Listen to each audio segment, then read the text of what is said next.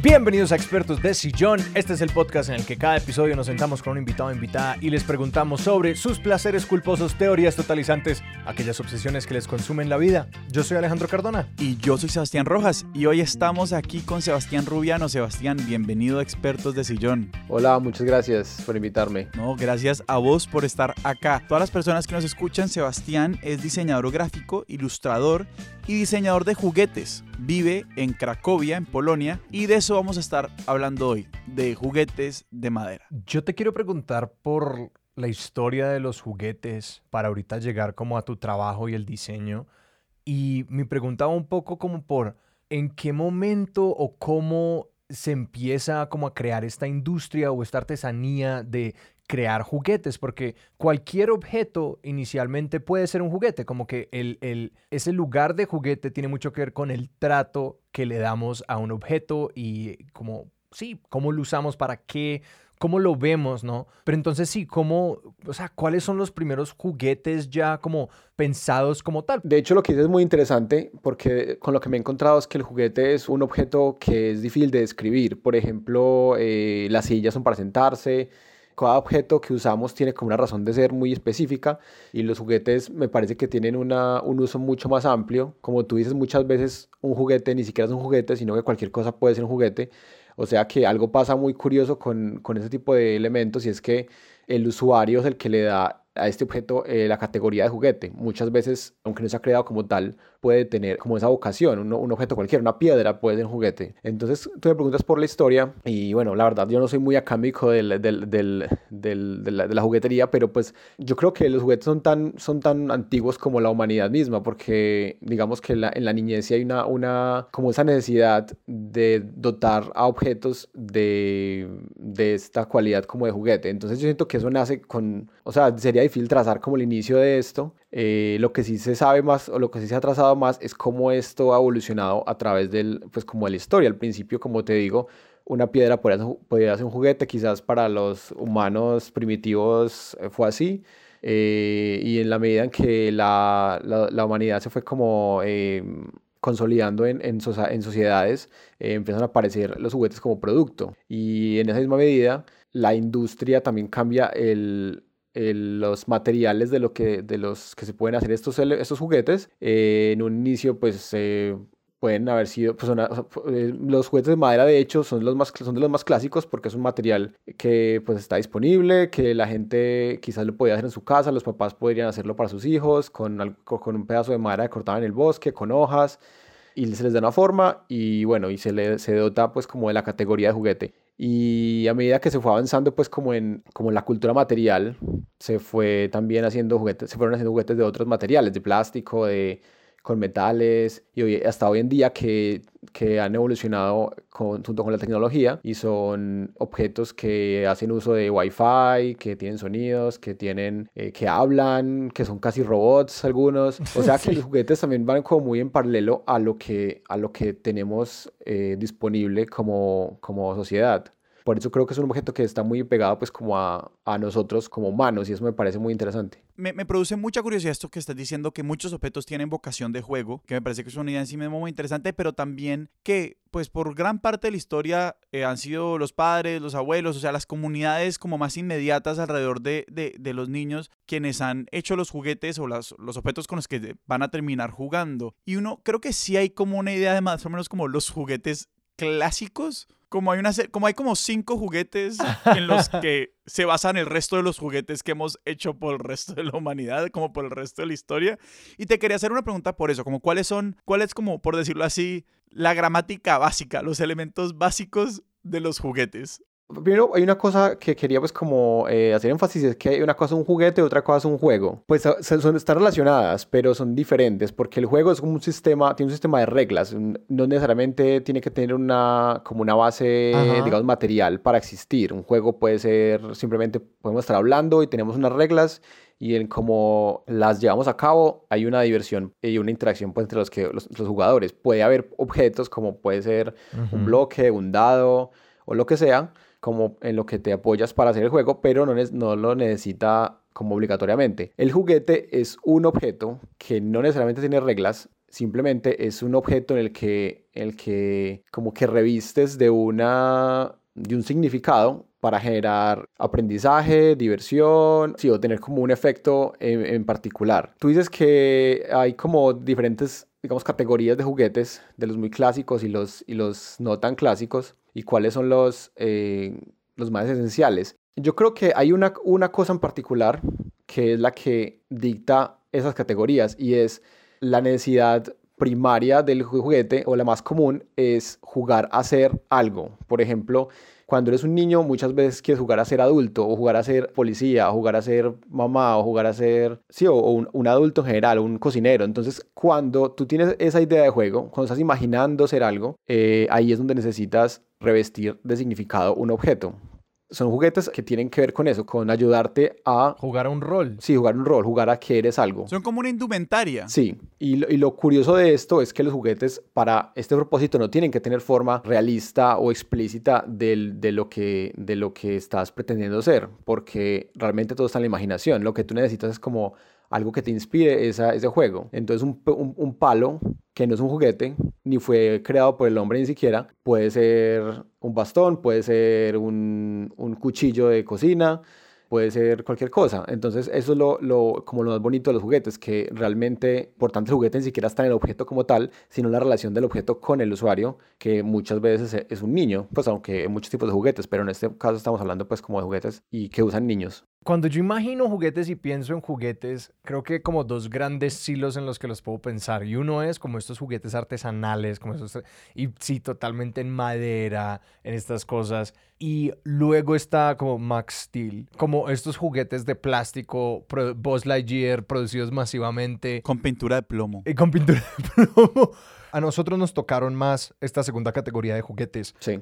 Producidos masivamente, de plástico. Y de hecho te quería preguntar por como cuáles fueron los juguetes de tu infancia, como cuáles eran tus juegos, porque como que pues desde allí, desde esa imaginación es donde uno construye, como bueno, yo como jugué, ahí es como el punto de partida para empezar a entender cómo funcionaba el juego de la infancia de uno y más adelante. Sí, es, es, interesante porque lo que dices es verdad. Yo, por ejemplo, ahora trabajo en la industria de los juguetes de madera. Sin embargo, cuando era niño nunca tuve juguetes de madera. Yo siento que en Colombia no tenemos tanta tradición, al menos no en la infancia que yo conocí. Sé que sí hay gente Que, que tuvo juguetes de ese tipo, pero en general los juguetes que yo tuve tuvieron más, eh, como dices, como esta segunda generación en la que son más plásticos, digamos. Yo personalmente, cuando era niño, prefería, eh, me gustaba mucho como generar historias, como aventuras, entonces me gustaban mucho como las figuras, figuritas de animales, figuritas de, dinosaurios, me gustaban mucho los dinosaurios, me gustan mucho todavía.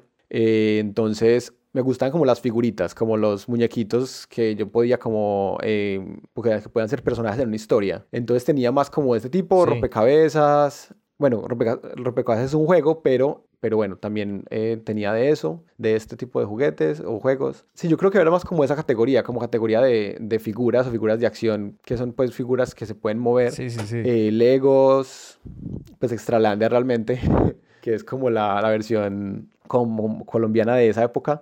Y Extralandia era como la, el, una caja que venía con un montón de bloquecitos, que es una especie de, de, de, de Lego, pues, pero pero, pero distinto. Pero la copia. Yo recuerdo, no, yo no sé qué marca eran, pero yo sí recuerdo haber tenido como algunos Legos, pero también otros que no cuadraban con los Legos. Y ese era como el peor regalo que uno podía recibir. Era como bloques de un sistema que uno no tenía. Sí, sí, eh, porque, porque hay varias empresas que hacían ese tipo de bloques y a uno quizás le compraban uno u otro eh, indistintivamente y al final pues no cuadraban entre sí. Pero bueno, me, los juguetes que tuve pues fueron como más o menos de esos que te acabo de mencionar y yo creo que mi experiencia ahora diseñando tiene que ver o sea, me, he influenciado de otras cosas totalmente distintas porque mi experiencia propia como niño jugando me sirve como desde el punto de vista más como el de lo que hacía jugando, no tanto de lo que usé para que fuera un juguete porque no, no es el tipo de juguetes que hago ahora. Pero esa, esa mención del Lego me lleva a mí como una pregunta de cuáles son, entonces, porque si hablamos que nosotros, por decirlo así, sí vivimos plenamente o cuando ya estaba la época del, de los juguetes creados por grandes corporaciones y pensados para un consumo masivo, ¿cuáles fueron las, las compañías que como cambiaron o que generaron ese momento? O sea, como cuáles son las grandes compañías que dicen vamos a masificar la idea del juego, vamos a masificar la idea del juguete y vamos a, mejor dicho, vamos a cambiar el mundo de los juguetes. ¿Cuáles fueron las compañías que cambiaron el mundo de los juguetes para tu, en tu opinión? Bueno, que lo cambiaron como en esa dirección. Y muchas tienen que ver, muchas también son empresas de, de juegos, por ejemplo Hasbro, por ejemplo Mattel, pues que es más que todo eh, muñecas y bueno, y hacen otras cosas, eh, y Lego sobre todo, que son empresas que no son nuevas, pues son empresas que llevan muchísimos años haciendo juguetes y que son como llevan como la bandera de la, del, del, juguete dentro del capitalismo, digámoslo así, como que lo volvieron un mercado gigante a nivel mundial. Y que, y que además son marcas con un valor, digamos, como marca, que también lo comercializan por ese lado. Pero hay, hay otras como subindustrias de los juguetes que hacen otro tipo de juguetes, obviamente también son comerciales, también hacen cosas eh, masivamente, pero no todas tienen esa escala como tan internacional y tan, y tan grande. Eso permite otras cosas a las empresas más pequeñas, como filosóficamente incluso. Bio, Bio, que es la empresa en la que trabajo, Bio Wooden Toys, es una empresa que eh, hace juguetes de madera solamente. Pues quizás tiene otros materiales eh, en algunos productos, pero es básicamente madera. ¿Y qué significa hacer juguetes de madera? Pues como en este en esta época en la que el plástico lo está dominando la, el mercado. los juguetes de madera son el 4% nada más de todo, el, de todo el mercado de juguetes de madera del mundo, que es muy, un porcentaje muy pequeño. Y de hecho muchos lo consideran como un, un mercado en, como en decadencia, como que está muriendo poco a poco. Sin embargo, como estando desde adentro del negocio, uno ve que esas empresas sí se, sí se conservan y sí, de hecho, son muy rentables y de hecho crecen y eso es un fenómeno curioso y yo pienso que tiene que ver como con el, como con el regreso como de la nostalgia a como un valor comercial. Como que todo es cíclico, como uno, uno vuelve como a, a lo que, a lo que recordaba su infancia o a lo que eh, es vintage o lo que sea, como que hay muchas, con muchos caminos que pueden llevarte de nuevo como algo que se hacía en el pasado. Entonces, como incluso comercialmente, eso puede ser una, una, una, una cosa que se puede eh, usar en favor del, comercio pues, y, para hacer juguetes. Entonces, a la hora de diseñar un juguete para una compañía como Bio Wooden Toys, ¿cómo piensa uno? ¿Cuáles son los elementos que tiene uno para diseñar un juguete? Porque ya dijimos que no es un sistema de reglas, es un objeto al que uno le puede revestir un significado. ¿Qué tipo de pistas uno pone en el objeto? Como uno, ¿cómo piensa en esos objetos a la hora de diseñarlos? Sí, eso es, otra diferencia que tienen las empresas grandes y las empresas pequeñas, como esta. Y es que las empresas grandes, corporaciones, tienen ya muy, eh, digamos, estandarizado esos procesos, porque pues en pro de eh, ahorrar tiempo y dinero, pues tienen una, un, sistema mucho más, eh, digamos, riguroso de diseño. Eh, las empresas más pequeñas no tienen estos sistemas así como tan estructurados de diseño y por lo tanto son más libres y no es como una jerarquía gigante que te aprueba el tema, luego que te apruebe el material, luego que te apruebe el diseño, entonces, para responder tu pregunta, yo cuando me enfrenté al juguete, a diseñar juguetes, primero empecé haciendo proyectos que ya estaban empezados, como, ah, bueno, tenemos este, esta idea y necesitamos hacer, no sé, este gráfico para este, este juguete. Esto va a ser una, no sé, un animales de granja y necesitamos que hagas eh, lo que vamos a imprimirle al, a la superficie. Entonces, como que empezó siendo una cosa muy puntual y con el tiempo empecé ya a hacer juguetes desde cero, pues yo mismo a, inventarme qué quiero, qué juguete voy a hacer, entonces de ahí pues ya, ya empecé como a, hacer, a tener una tarea de diseñador de juguetes, no tanto como de diseñador gráfico para juguetes. Ve, y por preguntarte más sobre ese paso, como que has mencionado varias veces la, como la, la, la, decisión sobre un concepto o como esa idea de nivel alto sobre que empieza como a delimitar el rango de trabajo, ¿qué tipo de ideas yacen allí y son ideas sobre cómo los estilos de juego que quieren incentivar o sobre el tipo de objeto que quieren acabar creando eh, y cómo, o sea, y esas ideas las encuentran a partir de, yo qué sé, investigaciones o como interacciones que tienen el equipo de diseño con el mundo, como de dónde nacen esas cosas y qué clase de ideas se encuentran allá como en ese nivel conceptual alto. Sí, bueno, lo difícil de, de, esta pregunta es que como que cada, cada empresa tiene su propio, primero es un objetivo como general de que, de que cuál es como su filosofía como empresa y su rol como hacedor de juguetes. Algo que vi hace poquito que sencillamente me dio mucha, que no sé, me produjo gracia fue como el muñeco de Mirabel de Encanto y sencillamente era como la misma muñeca, pero versión para lo que yo asumo era niños y niñas más pequeños y un poquitito más grandes, porque una era como de cabeza y ojos como gigantescos, como de proporciones muy inhumanas, muy como juguetudas, y luego estaba la que era más realista, y yo era como, estos juguetes casi idénticos, pero estoy seguro que esto viene de como una investigación de mercado extendidísima por el lado de como o Hasbro o Disney o el que sea. Exacto, sí, y, lo que te digo, hay una, hay una investigación de hecho muy rigurosa y quizás muy impresionante de, de cómo de cómo realmente leer el público de una manera tan, tan eh, certera que realmente lo que haga se venda un montón. Sin embargo, ya está pues como la contraparte, que son empresas más pequeñas, estudios más pequeños, eh, fábricas, eh, digamos, más indie, como, como en mi caso particular. Y ahí el tema que tiene, los temas que escogemos vienen más como de la pregunta de qué queremos nosotros hacer como, como hacedores de juguetes, porque al, estar compitiendo en un mercado tan tan grande como este y en el que sabemos somos el, un, el 4% nada más, como te decía, como somos, una, somos eh, mercado pequeño, pues en el mundo. Cuando uno pues cuenta juguetes vendidos un montón, pero como en, en porcentaje de, de, juguetes que se venden en el mundo, esa, esa pequeñez también nos da una libertad, como que no tenemos que competir con, con Lego porque no vamos a ganarles jamás, entonces podemos tener la libertad de ser totalmente diferentes. Entonces también hemos llegado como a la conclusión de lo que queremos hacer es pensar no, en el, no tanto como en, lo, en, en, en la mercadotecnia y, en, la, y en, en cuánto vendemos, sino en cuál es el rol que queremos tener. Y lo que hemos concluido es que queremos hacer cosas que le enseñan a los niños a vivir en el mundo actual.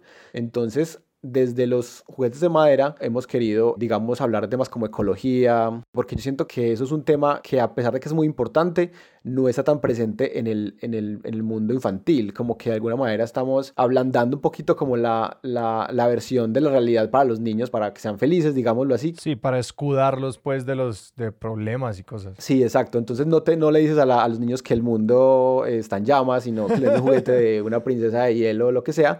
A veces ese mensaje está presente en películas de niños y todo, no digo que no, solo que no es lo lo más común. Nosotros eh, hacemos juguetes, por ejemplo, que hablan de, tenemos por ejemplo una colección de juguetes de animales extintos o en vía de extinción. Entonces como que de alguna manera hacer juguetes de animales que, que están en peligro también te, te genera una alarma o, te, una sensibilidad en con, con esta especie para que digamos, los niños del mañana tengan una, como una conciencia. Sí, una conexión personal con esos animales que están en peligro. Exacto, entonces nuestros temas usualmente vienen como por esa línea. O hacer cosas, por ejemplo, yo personalmente, como les contaba, yo me baso al diseñar en lo que a mí me gustaba cuando yo era niño, porque es como la, en lo que lo que conozco. Algo muy curioso de esto, que es como que quizás me estoy yendo un poquito por las ramas, pero que me parece importante mencionar, y es que yo no no tengo como relación alguna con, con la niñez. Digamos, yo no tengo sobrinos, no tengo hijos, no tengo como vena de, de, ser papá. O sea, no, yo no interactúo con niños en mi vida en ningún momento. Entonces es un poco curioso porque mucha gente piensa que yo quizás tengo como, o hacemos como focus groups con niños y, y que, los, y que prueben los juguetes para ver si les gustan. Y no, eso nunca, eso nunca pasa. Realmente diseñamos como desde la idea de niñez que tenemos o la experiencia pues que tenemos como haciendo juguetes, pero en ningún momento hay como, como un niño siendo nuestro, como nuestro input de información que nos diga qué, qué, qué, vamos a hacer. Y esto me parece interesante porque estamos haciendo juguetes para quizás para nosotros mismos en nuestra versión de niñez o en lo que nosotros pensamos que, que la, niñez, puede querer. Por ejemplo, a mí me, me, fascinaban las cosas eh, fantásticas, los, los, la mitología, las, las culturas de otros, de otros países. Entonces, lo que, yo, lo, lo que yo he propuesto dentro de la empresa han sido eh, juguetes de esos temas, pues como mitología, eh, dinosaurios, cosas así, que además se pueden alinear de una manera u otra con el tema general que tenemos que es ecología o no, pero está conectado con la, con la, con la memoria que yo tengo de la niñez, no tanto con la niñez actual, que puede ser totalmente diferente. Y a mí eso me produce mucha curiosidad porque al principio estábamos hablando del juguete como este objeto que es realmente bastante determinado por el significado que le quiera proyectar al usuario. Y me parece entonces muy curioso que la idea del usuario que ustedes tienen o de los usuarios que ustedes tienen, pues no está anclada como en un usuario, pues digamos lo real como de los niños de hoy en día, sino de como una idea de la niñez que puede o no corresponder con la realidad. ¿Cómo deciden ustedes que una cosa está funcionando, más aún cuando, digamos, no se basan, pues por decirlo así, en, en un estudio de mercado o algo por el estilo. Algo, algo que, que, no he mencionado hasta ahora que me parece clave y es que los juguetes que hacemos son para niños muy pequeños, niños bebés básicamente, o sea, como hasta tres años. Sin embargo, tenemos como la idea de hacer juguetes que, que incluso puedan ser usados o disfrutados por adultos, o sea, como, aunque sea un objeto decorativo, porque de eso viene esa nostalgia. O sea, eh, un juguete de madera muchas veces te transporta eh, a cuando tú eras niño, sobre todo pues aquí en Europa, que sí es, una, es más común para la gente, más o menos digamos de mi generación, que creció aquí, haber tenido juguetes de madera. Entonces nos encontramos con, el, con que muchas veces los mismos adultos compran juguetes para como algo decorativo, sobre todo porque también el, el, tipo de diseño que hacemos puede verse así, no es como un, una Barbie que, que, está cargada de tanto significado ya que, que, no le puedes dar otro, otro significado. En cambio, si, tú, si compras un caballo de madera, puede ser un pisapapeles, ¿sí me entiendes? Aunque no se haya, aunque no se haya diseñado con ese propósito. Claro. Y para responder tu pregunta, perdón, al, al diseñar para niños tan pequeños, para bebés básicamente, también eso te da libertad, porque los niños tan pequeños no tienen como una inclinación tan, tan sesgada. Entonces, aunque hagamos estudios de mercado, eso no serviría porque porque no, no te diría mucho, o sea, los niños todavía están en formación en ese, en ese, en ese momento. Entonces, es verdad que los niños hoy en día son más tecnológicos y son más apegados al celular y a las tablets y a los videojuegos y tienen como una mediación más digital con su relación con el mundo.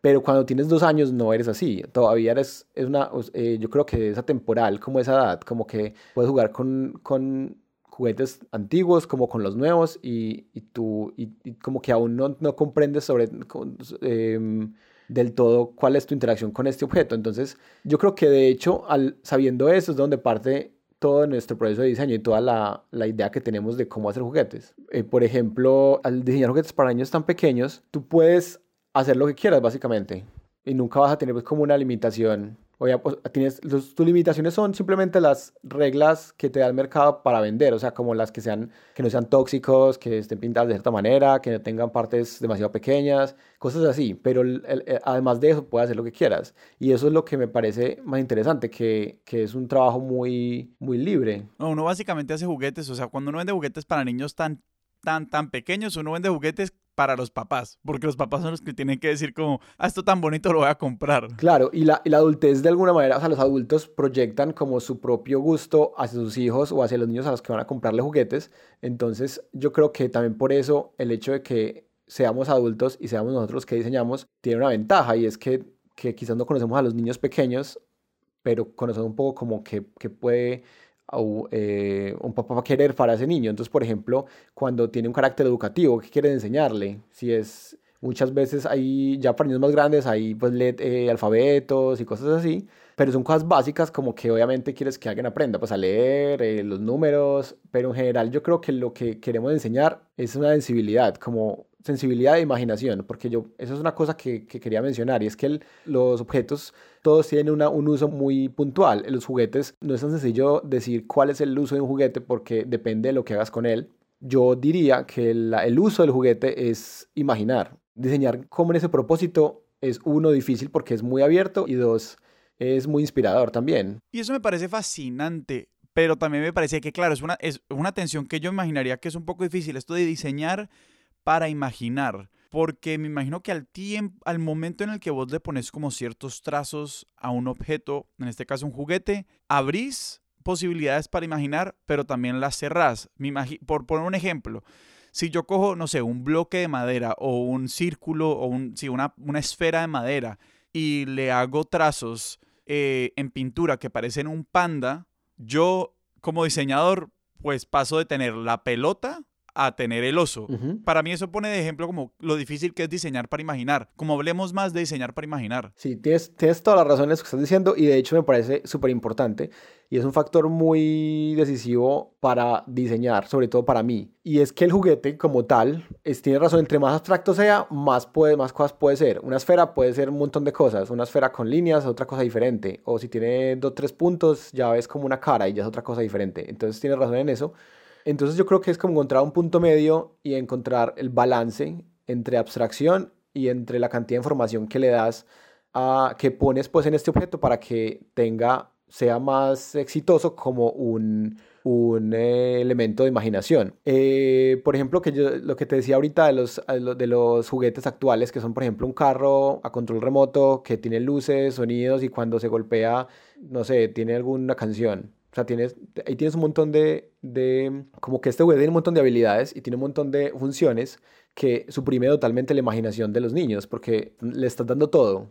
Ellos pues obviamente se divierten, pero no les estás dando espacio a la función primigenia pues como de, de, este objeto que es dejarlos imaginar o al menos pues es el, el, el ángulo y la y que yo tengo y que he aprendido pues en esta experiencia que tengo trabajando con Bayo entonces los juguetes que nosotros hacemos cuando los puedan mirar en, en redes y lo que sea van a ver que son muy de alguna manera muy abstractos. O sea tienen tienen formas a veces de animales o de cosas pero siempre te da como ese espacio de que tú también pongas algo en ese juguete, no tienen, no tienen sonidos, no, no funcionan solos, no se mueven solos. Entonces tú como el niño, pues no tú, pues también tú sí quieres jugar con él, pero los niños como tal, como usuarios, tienen un rol a la hora del juego, no simplemente como un operador, sino como tienes que crear, tienes que darle una personalidad a este, a este objeto, tienes que, tienes, tienes una tarea, cuando, cuando tienes un objeto de eso, tienes una tarea, tienes la tarea de imaginar o de jugar o de crear algo, no, es, no, es, no, no está todo dado, y me parece que eso es importante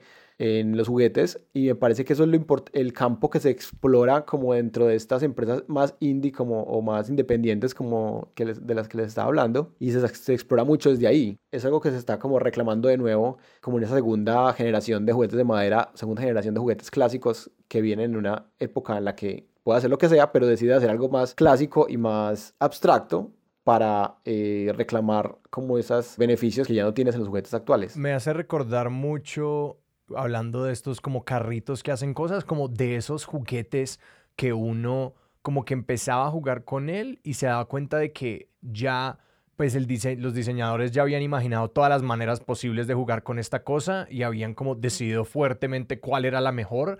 Entonces era, no, no se me ocurre un juguete específico, pero yo pues recuerdo haber tenido juguetes en los que uno como que jugaba con esa vaina y en esa misma tarde ya agotaba todas las posibilidades con ese juguete. No sé, igual es que estoy pensando en que también hay, una cierta intención y una cierta como comprensión de que igual ese juguete se va a agotar, como que pienso mucho como en los juguetes de la película del momento y que son juguetes que muy claramente están diseñados como para que los tengan hasta que salga la siguiente película del momento y quieran jugar con otro personaje, pero que incluso allí, no sé, un niño es capaz de cogerlos y como que quedarse con esos personajes y recontextualizarlos porque a los niños no les importa como defender el canon cinemático del que viene cada juguete. Sí, claro. Y que refiriéndome a lo que decía Sebas antes, es interesante cómo igualmente su tarea como diseñadores, me imagino, va un poco de la mano con pues limitar ese rango de acción y generar unas invitaciones concisas para jugar, porque a lo que voy es un rango infinito de posibilidades de juego, de hecho es algo muy sobrecogedor y es algo que la mayoría de las personas no desean y con lo que no interactuamos bien la mayoría de las veces. Sí, es, tienes razón y por eso lo yo de encontrar un punto medio, como en un punto medio en que tú haces un juguete que te da ciertas pautas, te da ciertas cosas, cosas que te puedan inspirar, que te, que te detonen algo, pero no te lo da todo. Porque entonces llega al otro extremo, como dices, de si tú haces, digamos, una figura de acción de Superman con la cara idéntica a Henry Cavill, o sea, como que ya ni siquiera le dejas imaginar al niño quién va a ser Superman, no puede ser el mismo porque es una cara de una persona que conoce. Claro. Entonces, es, es eso, encontrar el punto medio que no, que no es un juguete que tiene todo, ya te da toda la información y tampoco hacer una roca porque pues, porque como dices, es bueno darle como esa chispa, algo que te, genere una chispa y te genere la, la idea. También está el, el, el, tema de que los niños son diferentes, hay niños más creativos que otros, o que, o que tienen más, o que les gusta crear, imaginar más, otros que les gusta tener más, como esas reglas dadas. Es el punto medio, yo creo, como que es encontrar el punto en el que un diseño es exitoso en cuanto al tema de la imaginación, pero tampoco que, que sea tan desnudo que no sepas qué hacer con eso. Otra cosa que quería decir era que eh, la niñez como tal es un concepto muy como del, del siglo XX, o sea, porque antes, pues niños siempre han habido obviamente, pero como que a partir de esta época de, del inicio del siglo XX eh, empieza como a existir la psicología para niños, eh, el diseño para niños, la ergonomía para niños. Pues básicamente desde el siglo, desde antes del siglo, desde que se vuelve ilegal tener a niños trabajando en fábricas, empieza a surgir la idea de la niñez como un periodo de la vida protegido.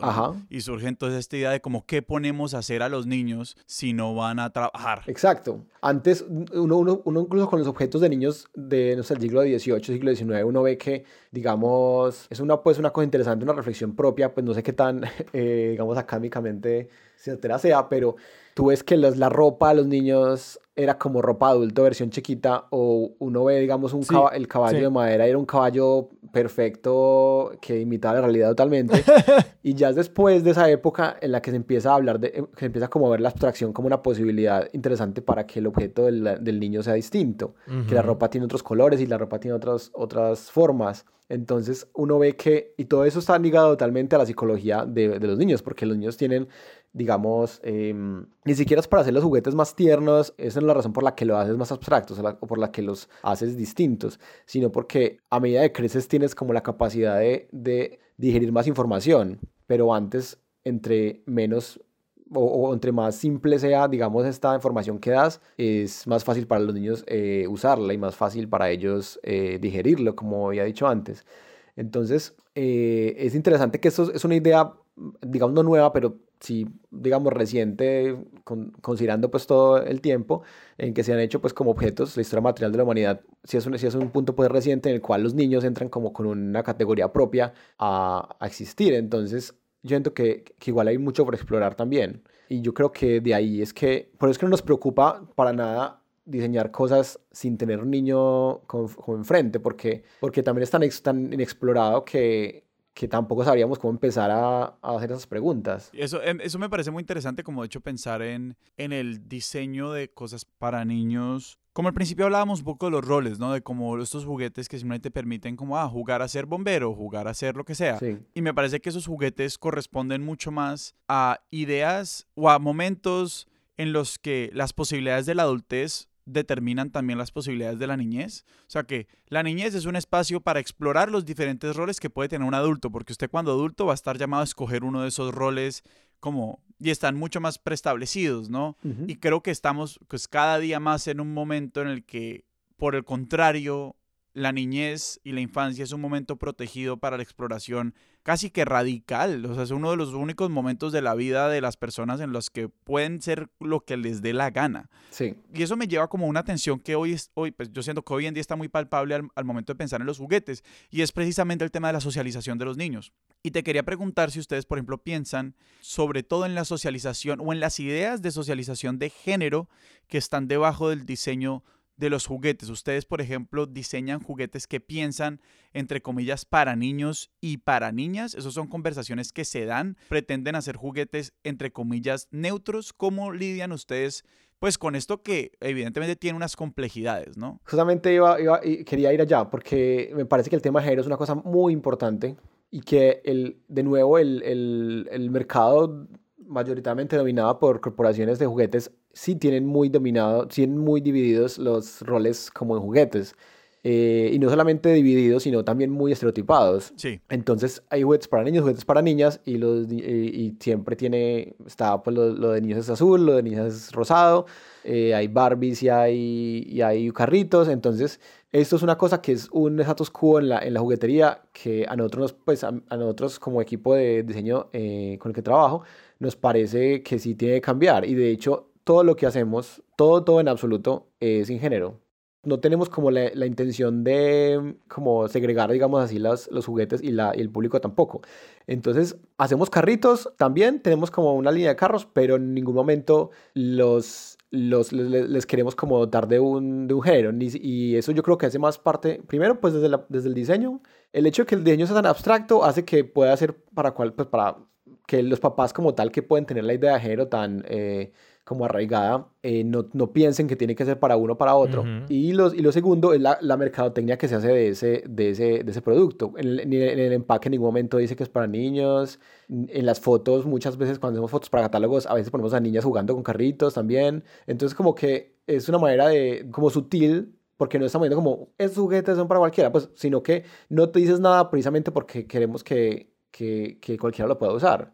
Y creemos pues en que no hay, que los juguetes no tienen género, sobre todo en esa etapa de la vida tan temprana que también el género es una exploración por darse y esto a veces se vuelve un poquito como controversial como en, cuanto a lo que eh, cuando diseñamos o cuando le presentamos a algún cliente, porque muchas veces los clientes sí tienen esas categorías eh, muy em, trazadas. En Bio hacemos juguetes propios, tenemos como una línea propia de juguetes nuestros, pero también hacemos juguetes para algunas empresas, por ejemplo Porsche, Porsche los carros, ellos tienen una, una, una línea de, de, juguetes. Y muchas veces ellos sí, sí, piensan como, ah, bueno, queremos algo para niñas, algo para niños, y lo que hacemos nosotros es diseñar para, para, para, para pues, en, en general, una cosa, una cosa sin género.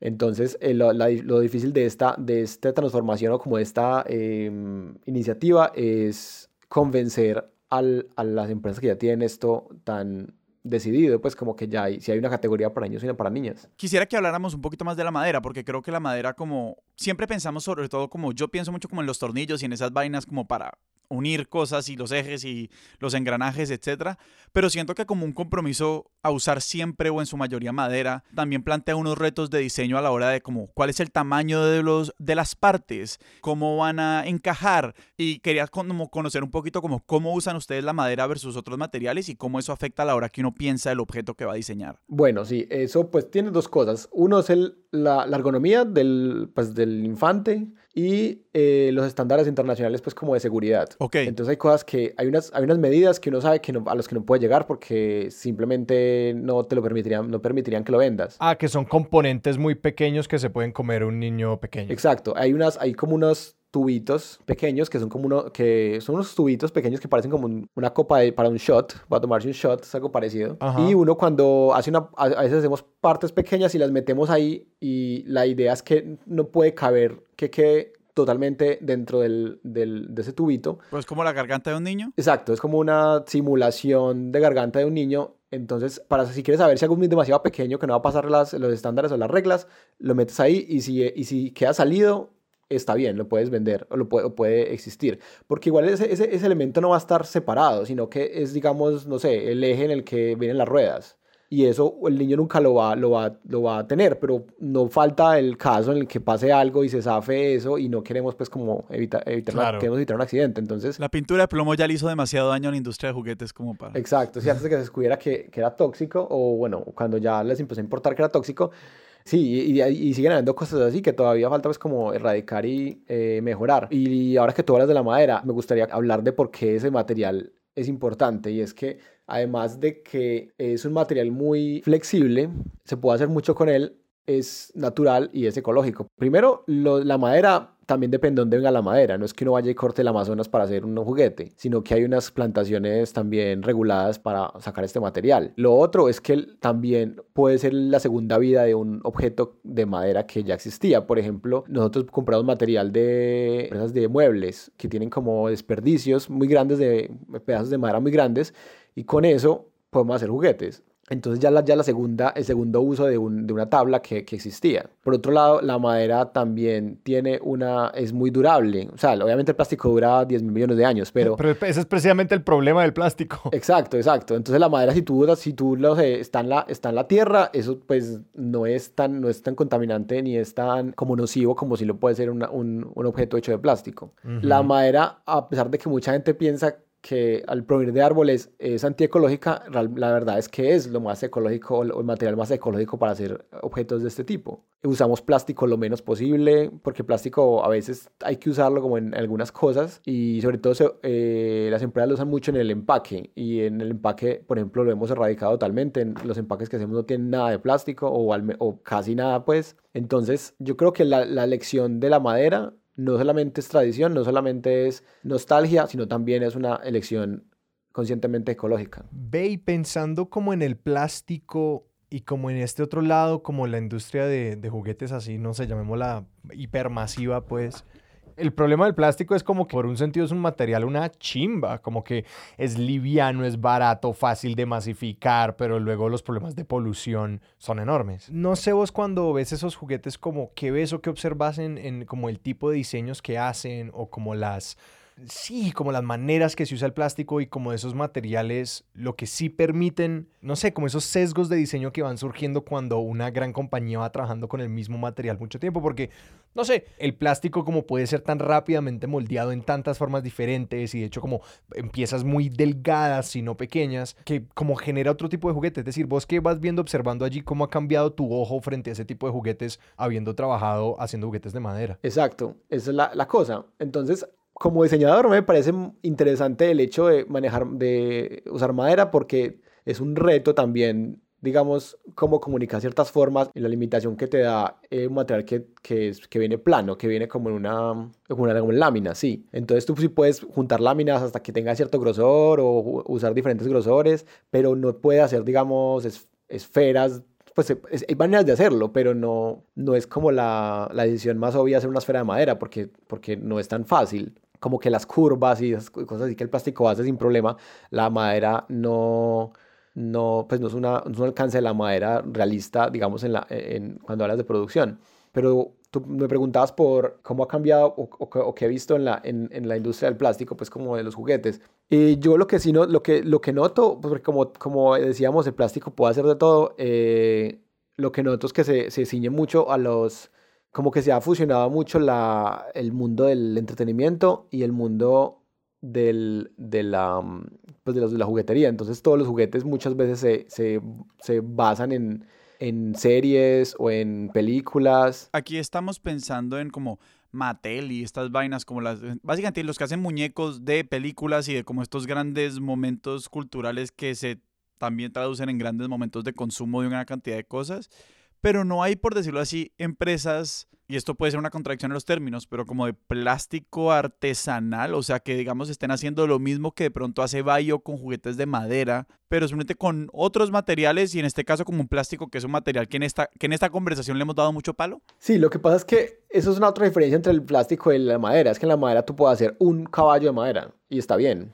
en el plástico, cuando como tú haces unas moldes y cosas, claro. si, si haces el molde ya vas a hacer 10 mil millones. Claro. Entonces, de por sí ya viene intrínseca la, la, la, producción masiva. Claro. Uno podría hacer uno, pero sería carísimo, entonces no es una cosa viable, digamos, comercialmente. Claro, como todos los procesos en torno al plástico ya son de escala industrial, viene con lo mismo, es como tienes que hacer muchos, entonces este tiene que ser un juguete que le guste a mucha gente, entonces lo que más tiene sentido es hacer... Tiene que ser un juguete para vender millones, sí. Exacto, entonces tiene que ser un juguete como inmediatamente reconocible, no puede ser una apuesta de diseño tan específica y pues de ahí que estos juegos sean, estos juguetes se han atado a pues grandes propiedades intelectuales que son conocidas por millones, entonces van a la fija con que sí, pues se va a pagar ese molde para millones. Exacto, entonces mira cómo el mismo material que usas te determina toda la, incluso la filosofía que tienes al, al crear y eso es interesante. Y yo no sé, pues no digo que sea malo o bueno, sino que es, es, muy buen, es muy interesante también como la madera, como una alternativa para diseñar,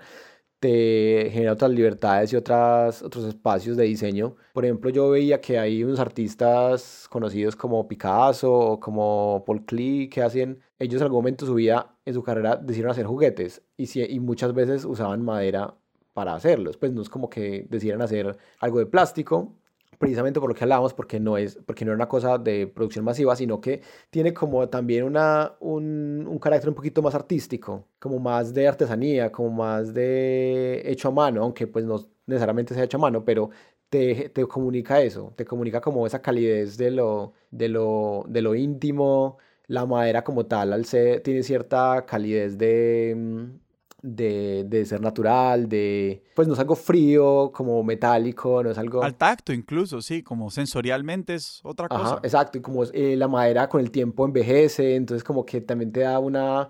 Tú ves algo, algo un juguete de madera viejo y te, y te genera cosas, entonces eso me parece un material muy bonito como en ese sentido también.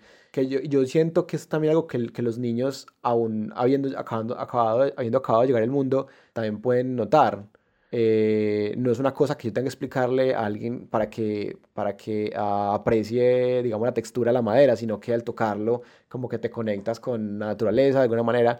Entonces, es una, también es una decisión de diseño el, el usar este material. Y eso me parece, eh, me parece espléndido porque le está dando a los niños de hoy una posibilidad como una alternativa de, de tener esa experiencia, que, que, que pues si no existieran juguetes de madera ya estarías como condenado a, a que te dieran todo en un juguete. Y yo siento que, que ese inicio en ese inicio en educación es importante. El padre tiene también un rol importante en, en el juguete, no solamente porque es el que decide qué lo compra, sino porque los niños pequeños usualmente juegan con sus papás. Entonces es una relación de, juego entre, entre hijos y padres. Yo creo que en esta relación que existe en ese juego, en entre las dos partes, es donde se crea lo que yo quiero diseñar. No es tan, el, el, objeto es un detonante, pero esa, esa relación, esa conversación es lo que estoy yo diseñando. Estoy diseñando la experiencia que pueden tener un hijo y la persona con la que está jugando. Y eso me parece que es como lo, el punto principal de los juguetes. Tú no diseñas el objeto o no solamente el objeto, sino la experiencia que va a detonar. ¿Cuál es el juguete que has diseñado el que te sentís como más orgulloso? Yo no sé cómo llama en español esto. Es, un, es una categoría de juguete que se llama sorter, que es el, tipo de, el típico juguete que uno mete como el triángulo en un hueco de triángulo, el círculo en un hueco de círculo.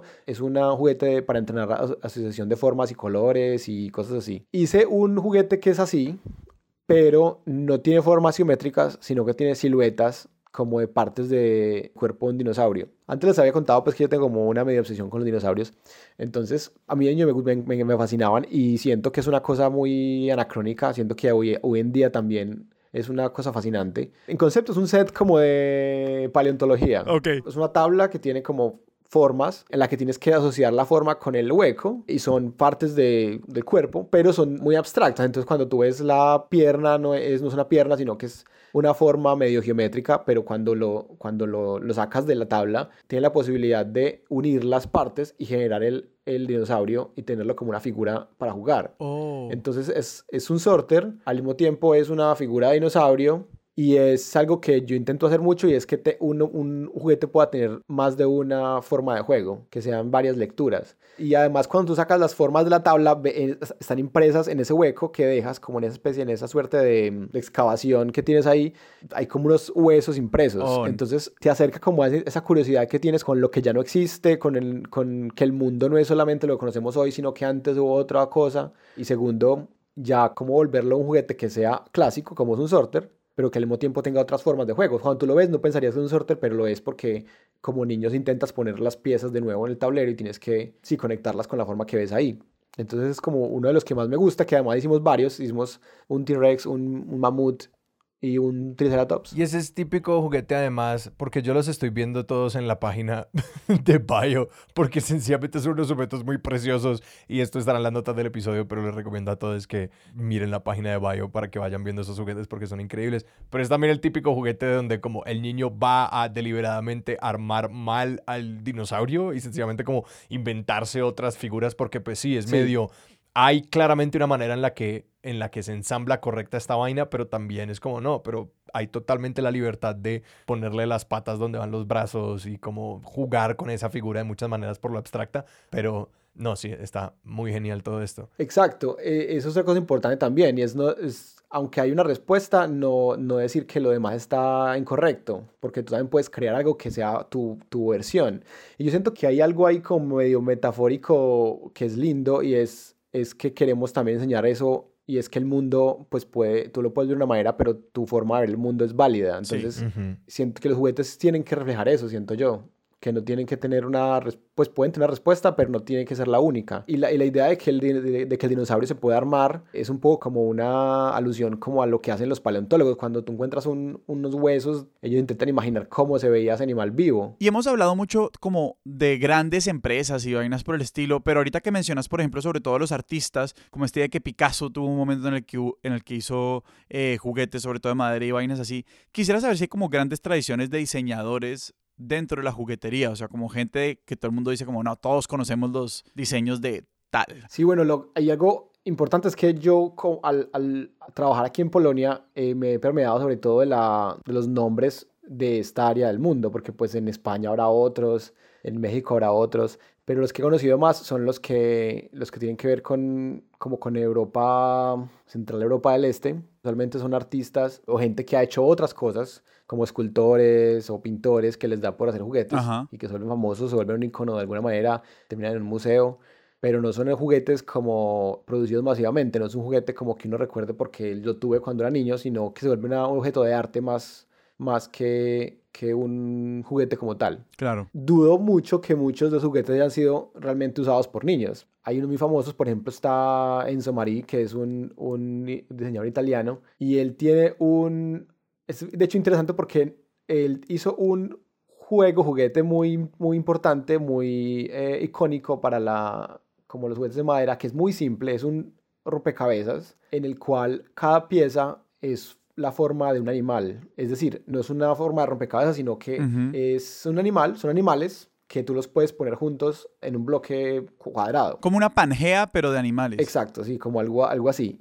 Y este, esta idea, por la forma en cómo simplificó las formas de los animales, por la forma en cómo está hecho, es muy famoso y se ha replicado mucho en el mundo de los, de los juguetes.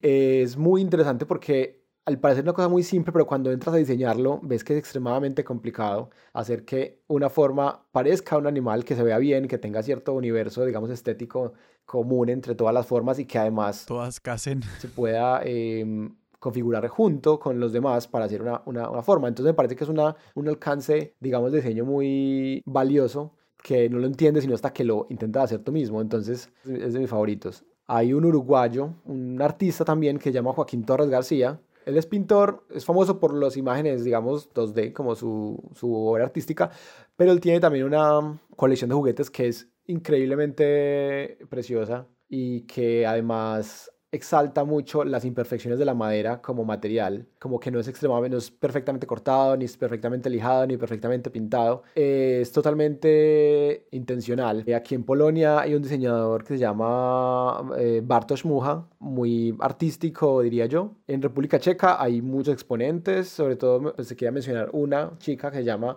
Adela Fejkova y ella hace cosas en la barrera de arte y producto. Y de hecho para mí yo intento también diseñar juguetes o para pues, el equipo en el que trabajo realmente, no es una cosa solamente mía, y es que esa línea entre arte y, y, objeto no tiene que ser tan marcada. Yo creo que es ah, de hecho muy eh, interesante que, que, que, que, el objeto esté como ambivalente entre, esas dos, entre esos dos universos como que puede ser ambas cosas y como arte también puede ser apreciado y sobre todo si es un arte producido masivamente hay como una quimera ahí muy interesante que yo siento que no se, que no se hace mucho y, nosotros tenemos esa posibilidad de hacer cosas medio artísticas que se puedan vender masivamente también. Y es casi un, un caballo de Troya uno decir como voy a aprovechar ya que estoy haciendo este juguete como para hacerlo una obra de arte, hacerlo un objeto precioso y como ver este arte reproducido a una escala que la mayoría del arte no lo es. Uno puede serlo, sí. Primero yo me adelanto y le digo a todos los oyentes de nuevo que vayan a la página de Bayo para empezar, que además van a ver muchos de los juguetes que nos mencionó Sebastián que es bajo.eu. Absolutamente preciosos. Y ahí pueden encontrar el catálogo, es decir, es como plan de la tarde quedarse solamente viendo el catálogo. Entretener el ojo en la página de Bayo. Sebastián, sí, si alguien queda picado con este tema y con querer como ver más juguetes, ver más sobre esos diseños, diseñadores, ¿a dónde los podemos apuntar? Ya mencionaste un par de diseñadores, pero no sé, ¿hay algún Instagram de estas personas u, otras empresas que vos recomendarías? Vean estos catálogos, vean estas cosas para conectarse más con estas corrientes de diseño. Y yo agregaría, si hay algún texto, película, lo que sea, sobre medio filosofía del diseño, porque también hemos hablado de eso, como del diseño y del, y del juego y los juguetes, que te parezca también de pronto que puede ser interesante para la gente. Se me viene a la cabeza algo que yo siento que es fácil de, de encontrar, y es que en Netflix hay una miniserie que se llama The Toys That Made Us. Me parece interesante como esa, esa recopilación histórica de juguetes, como que uno puede ver la evolución y hay como, sí, elementos interesantes de esa, de esa miniserie. Los juguetes de madera como tal, más fácil me queda eh, darles como de pronto marcas que existen, que pueden revisar, que también tienen cosas muy interesantes, algunas más grandes, otras más pequeñas, pero que hacen cosas no solamente de madera, sino de papel, que es otro material muy, muy interesante. Hay una que se llama Jeco, se escribe D-J-E-C-O, una empresa francesa. Es muy grande, es una empresa grande, pero es, sobre todo tiene juguetes muy gráficos. Eh, hay una empresa muy independiente de España que se llama Longi, se escribe L-O-N-D-J-I, y ellos hacen cosas, muchas cosas de papel. Hay una empresa muy pequeña, o un proyecto que se llama Cthulhu, con K, Cthulhu y es de República Checa, que ellos hacen eh, juguetes de madera en una filosofía, digamos, semejante a la nuestra y que me parecen inspiradores y, y muy, muy em, importantes también ahorita. Se me viene a la cabeza la, una empresa a Japón que no, no, no, hace juguetes, pero sí, ellos tienen muchos juguetes por los, para, para los que quieran meterse a ver cosas del mundo, porque ellos compran en todo el mundo. Es una empresa japonesa que se llama Burnelund. Y esta empresa, pues sí, compra juguetes de nosotros, de otra gente, de plástico, de, de todo tipo. Ver su catálogo es ver qué hay en el mundo de los juguetes. Entonces me parece chévere como dar una mirada.